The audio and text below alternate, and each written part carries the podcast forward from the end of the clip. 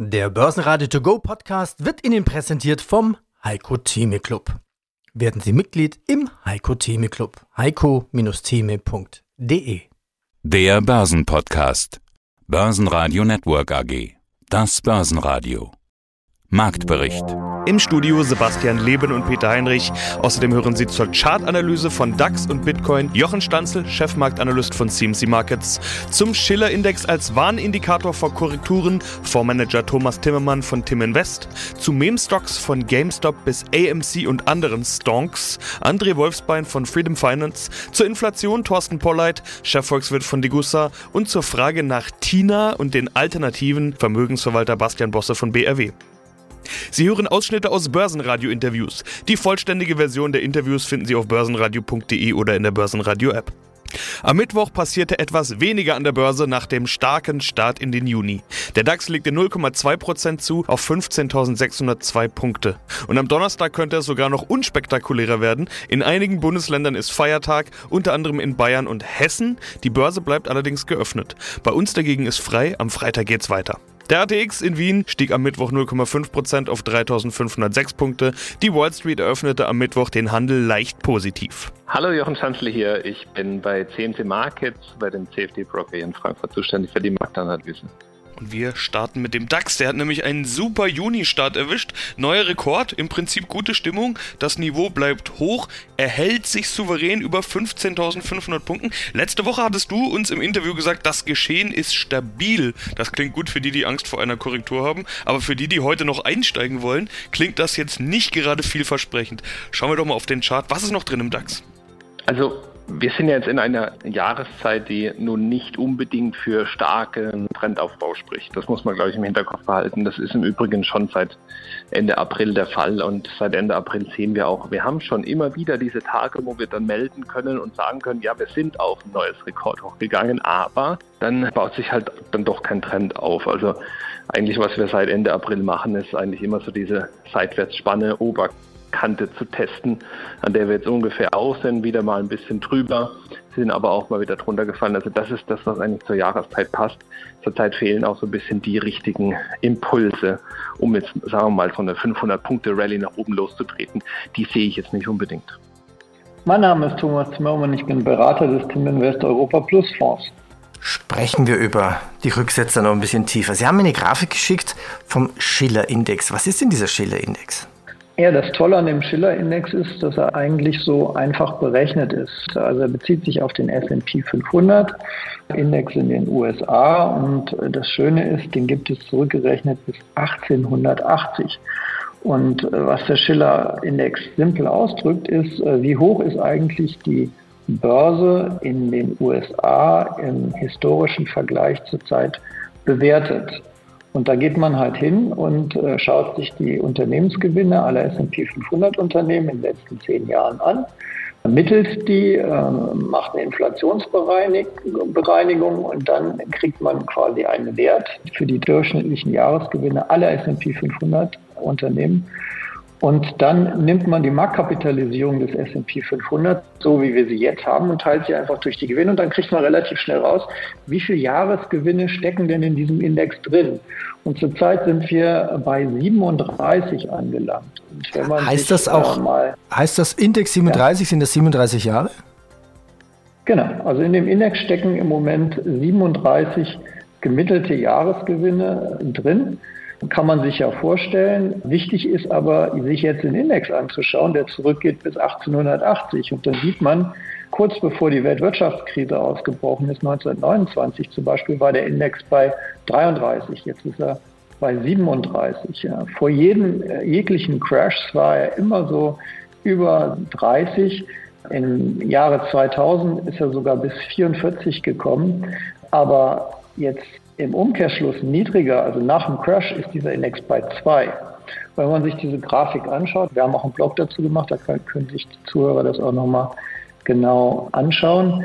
Im historischen Vergleich sind wir unglaublich hoch. Das heißt, es riecht danach, dass die massiv überbewertete amerikanische Börse demnächst stark korrigieren kann. Auslöser könnten zum Beispiel steigende Zinsen sein.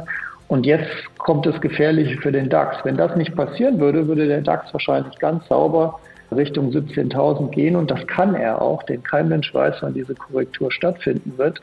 Aber sollte die US-Börse plötzlich sehr stark korrigieren, dann wird sie, weil sie die Weltleitbörse ist, den DAX auf jeden Fall mit in den Keller ziehen, egal wie es jetzt gerade hier mit den Wirtschaftsdaten aussieht. Im DAX waren erneut die Autoaktien die Gewinner des Tages. VW legte 2,2% zu, BMW plus 1,5% und Continental plus 1,3%. DAX-Verlierer waren die Deutsche Wohnen mit minus 2%, Delivery Hero mit minus 2,4% und Schlusslicht Siemens Energy mit minus 3,4%. In den USA waren mal wieder die sogenannten Meme-Stocks im Fokus. Kinokette MC war bis Xetra-Schluss am Mittwoch bereits 50% im Plus. GameStop hält sich im hohen einstelligen Bereich. Seien Sie gegrüßt, werte Damen und Herren, seien Sie gegrüßt, werte Zuhörer. Mal wieder traditionell im Studio der Herr Wolfsbein, der Head of Sales von Freedom Finance. Und sei gegrüßt, Sebastian. Ich freue mich auf dich. Grüß dich, André. Ich freue mich auch. Wir sprechen nämlich über ein ganz spezielles Thema, das in den vergangenen Wochen und Monaten immer mal wieder sogar in den herkömmlichen Massenmedien aufgetaucht ist und nicht nur bei Finanz- und Börsenberichterstattung. Meme-Stocks oder alles, was unter diesem Begriff Stonks läuft, ist ja selber zum Meme geworden. Wir haben gerade schon schon ein bisschen drüber geschmunzelt. Wer sich wundert, was damit jetzt gemeint ist, ich versuche es mal zu erklären. Das sind diese Stories rund um GameStop und noch einige mehr. Ich versuche mal eine Definition. Ein Meme-Stock ist eine Aktie, bei der man steigende Kurse erwartet aufgrund von Social Media Interesse und nicht aufgrund von guten Fundamentaldaten oder Daten. operativer Eigenschaften des Unternehmens. Gehst du diese Definition so mit? Absolut richtig, absolut richtig. Also AMC ist ja derzeit in aller Munde. Ich habe solch ein interessantes Programm, die mir erlaubt, Fair Value, also Fair Valuation einer Aktie mit dem Preis zu vergleichen, also Fair Price, Fair Valuation. Und äh, laut meinem Programmchen hier ist die AMC-Aktie 1700 Prozent überbewertet. Ja, also, ähm, also wie du siehst, fundamentale Daten sind auf jeden Fall nebensächlich geworden. Und das Interessante dabei ist ja folgendes, also diese, diese Wall Street Bets, muss man auch sagen, also Wall Street Bets, das ist ja dieses Subreddit. Okay, fangen wir mal mit Reddit an. Also ich weiß nicht, ob die Zuschauer bzw. Zuhörer Reddit kennen. Reddit ist einfach ein, ein Forum, eine Plattform in den Staaten drüben, wo Menschen Interessen teilen. Also es gibt dort Subreddits für Zigarrenraucher beispielsweise, dort bin ich auch. Es gibt Subreddits für irgendwelche Geschichten, es gibt Subreddits eigentlich für alles Mögliche. Dementsprechend ist auch das Auditorium auch sehr breit und groß. Einer dieser Subreddits ist diese Wall Street Bets, ja, was derzeit in aller Munde ist. Und dort treffen sich halt Anleger, junge Menschen meist, und treten mit einer vereinten Front gegen den Shortseller bzw. gegen Establishment. Also das ist, hat leichte revolutionäre Aspekte bzw. ist Revoluzer angehaucht sage ich mal. Jetzt habe ich ja gerade schon oh. den Stonks-Begriff ins Spiel gebracht. Das ist ja extra, also Stocks quasi falsch geschrieben und das zu Meme geworden. Genau, also die, die kultivieren genau. ja sozusagen auch, dass sie genau. eigentlich, eigentlich keinen Plan haben oder wie kann man das definieren? Genau, also die in der Community bezeichnen sie selbst als Apes, also als Affen.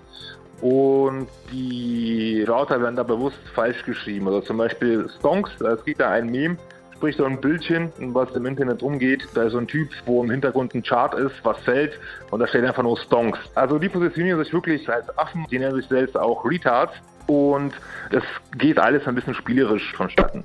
Also ich, ich finde diesen Phänomen auf jeden Fall sehr interessant, weil die Leute handeln, also dem ist unter Umständen egal, wie teuer die Aktie ist.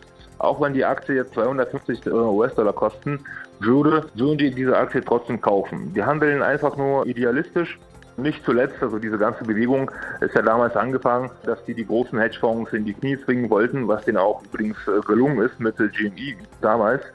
Ja, also ist auf jeden Fall ein Phänomen.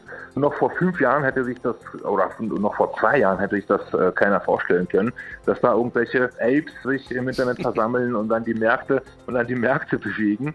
Aber ich finde es absolut spannend, ist interessant, gehört auch zu der Börse dazu, ist einfach nur äh, Zeitgeist. Bastian Bosse, Vorstand der BRW Finanz AG.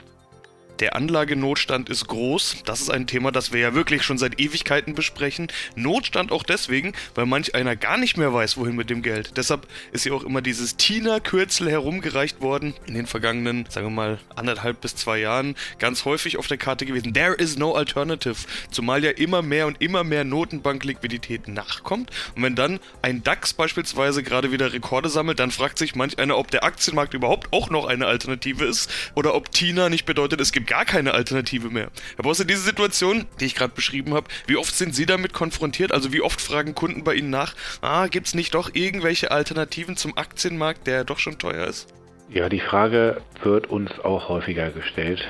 Nur ist die Antwort in den vergangenen Jahren keine wirklich andere geworden. Also es gibt natürlich Alternativen. Und wir werden auch nicht müde zu betonen, dass man sich diese immer und immer wieder auch gerne angucken kann. Aber die Frage ist ja nicht, ob es Alternativen gibt. Die gibt es in großer Zahl, sondern ob das auch sinnvolle Alternativen zur Erreichung der eigenen Anlageziele sind. Und da lautet die Antwort heute noch mehr als noch vor vielleicht fünf, sechs, sieben Jahren.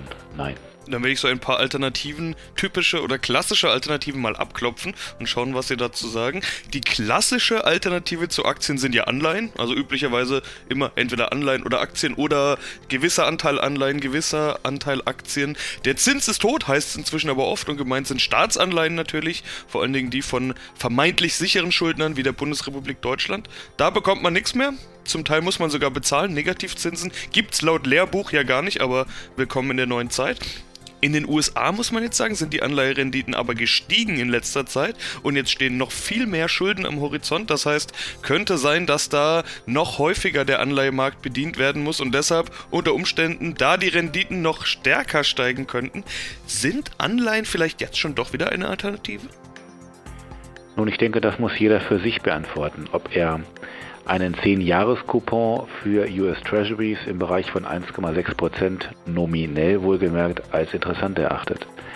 Im kurzfristigen Bereich ja entsprechend noch weniger. Also wir glauben nicht, dass durch einen Zinsanstieg, in diesem Jahr kommen ja von unter einem Prozent in den USA mit Blick auf 10 Jahre jetzt eben auf 1,6 Prozent gegangen, das schon eine wirkliche Alternative ist. Also ich persönlich zumindest und die meisten unserer Kunden auch nicht wäre nicht bereit, ihr Geld zu solchen Konditionen so lange Zeit zu investieren.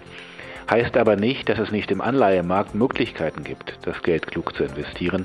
Aber es braucht, das ist meine Erfahrung, eine immer tiefer gehende Expertise und durchaus ein Maß an Aktivität, welches auch ein höheres Maß an Fehler zugestehen muss. Also wenn ich eben dann in Europa auf der Nullzinsebene angekommen bin, in Amerika nicht so weit davon entfernt, ich aber für mich formuliert habe, zwei, drei oder auch vier Prozent pro Jahr dürfen oder müssen es sein, dann muss ich eben durch Aktivität die Differenz schaffen. Und Aktivität trägt immer in sich eben auch das Risiko eines Irrtums. Und deswegen also auch die Besten der Branche werden nicht planbar dann etwas Festgeldähnliches herstellen können.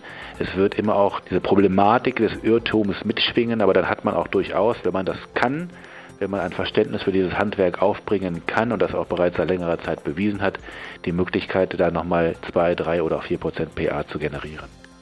Mein Name ist Thorsten Polleit, ich bin der Chefvolkswirt der Degussa. Ja, kommen wir zur Zukunft der Inflation. Was kommt da auf uns zu? Der Geldmantel, den die Zentralbanken jetzt äh, geschneidert haben für die Volkswirtschaften, ist sehr weit. Sprich, es hat sich ein gewaltiger Geldüberhang aufgebaut. Im Zuge der Lockdown-Krise hat man nämlich versucht, die Krise zu bekämpfen mit der Ausgabe von noch mehr neuem Geld. Und das wird meiner Meinung nach zunächst mal zumindest für einen Inflationsbuckel sorgen. Das heißt, steigende Inflationsraten, die können durchaus vier oder fünf oder sechs Prozent in den Vereinigten Staaten, aber auch hierzulande erreichen. Und jetzt kommt es natürlich darauf an, wie die Zentralbanken reagieren. Für die künftige Geldpolitik erwarte ich, dass man weiter expansiv bleiben wird, dass man sich nicht abkehren wird von einer Geldpolitik, die die Geldmenge übergebührlich erhöht. Hinzu kommt natürlich, dass die Staatshaushalte zusehends aus dem Ruder geraten. Die Staaten verschulden sich immer mehr, um die Konjunktur zu stützen. Sie geben immer mehr Schuldpapiere aus, die von den Zentralbanken gekauft werden und mit neu geschaffenem Geld bezahlt werden. Insofern ist der Weg in eine höhere Inflation für die nächsten Jahre geebnet. Ich glaube, der Investor, der Anleger muss sich darauf einrichten, dass die Inflation fortan nicht mehr bei ungefähr 2% liegt, sondern bei 5% oder mehr.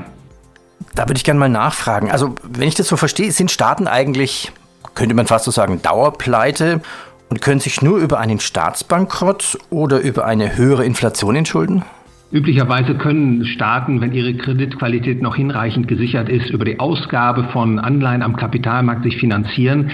Das aber ist in den letzten Jahren zusehends unmöglich geworden. Mittlerweile sind die Zentralbanken die Institutionen, die die neu ausgegebenen Staatsanleihen kaufen und dadurch neues Geld in Umlauf geben. Und das ist die Finanzierung des Staatshaushaltes mit der elektronischen Notenpresse. Und das ist natürlich inflationär. Da braucht man nur einmal in die Währungsgeschichte zu schauen, wohin das führen kann nämlich zu einer Phase hoher oder gar Hyperinflation. Man muss auch an der Stelle bemerken, dass nicht nur die öffentlichen Haushalte stark verschuldet sind und vor einem Problem stehen, sondern mittlerweile ist die gesamte globale Volkswirtschaft sehr stark verschuldet. Das International Institute of Finance beispielsweise ermittelt eine ausstehende Schuldenlast von 289 Billionen US-Dollar für das erste Quartal 2021. Das waren etwa 360 Prozent des Weltvolkseinkommens und diese Zahlen signalisieren, wie dramatisch die Schuldenlage ist und es sollte keinen Anleger verwundern, Ländern, der mit währungsgeschichtlichen Episoden vertraut ist, dass die Zentralbanken früher oder später zu einer offenen Inflationspolitik greifen werden. Die andere Richtung hat der Bitcoin-Schein eingeschlagen, haben wir auch in der Vergangenheit schon oft drüber gesprochen. 30.000 Euro bzw. unter 40.000 Dollar. Du hattest bei uns im Interview kürzlich von einer Trendwende gesprochen und einige, die in den letzten Wochen erst eingestiegen sind, die dürften wohl genau die auch schon zu spüren bekommen haben. Wie ist die Lage im Bitcoin?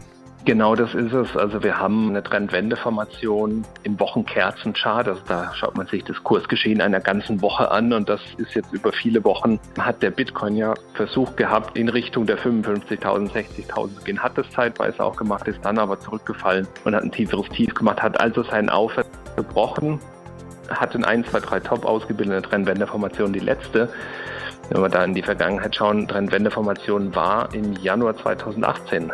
Seither hatten wir dann eine Bodenbildung seit dieser Trendwendeformation. Und bevor wir dann auf neue Hochs gegangen sind damals, sind 156 Wochen vergangen.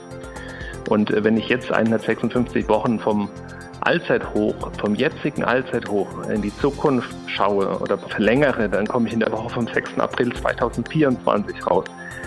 Also könnte noch eine Weile dauern, bis ein neues Allzeithoch kommt. Natürlich ist jetzt das der Vergleich hier keiner, wo man jetzt genau auf diese Woche sich abstellt. Das kann ja jetzt auch direkt wieder aufs Allzeithoch gehen. Man weiß nie, wie die Märkte funktionieren, aber wirklich solche akuten Einbrüche, wie wir es jetzt bei den Kryptos gesehen haben, im Übrigen bei allen Märkten, lehrt die Erfahrung, dass das eine Weile dann auch braucht, bis sich der Staub gelichtet hat und man wieder klar sehen kann, bis eine neue Bodenbildung auch da ist.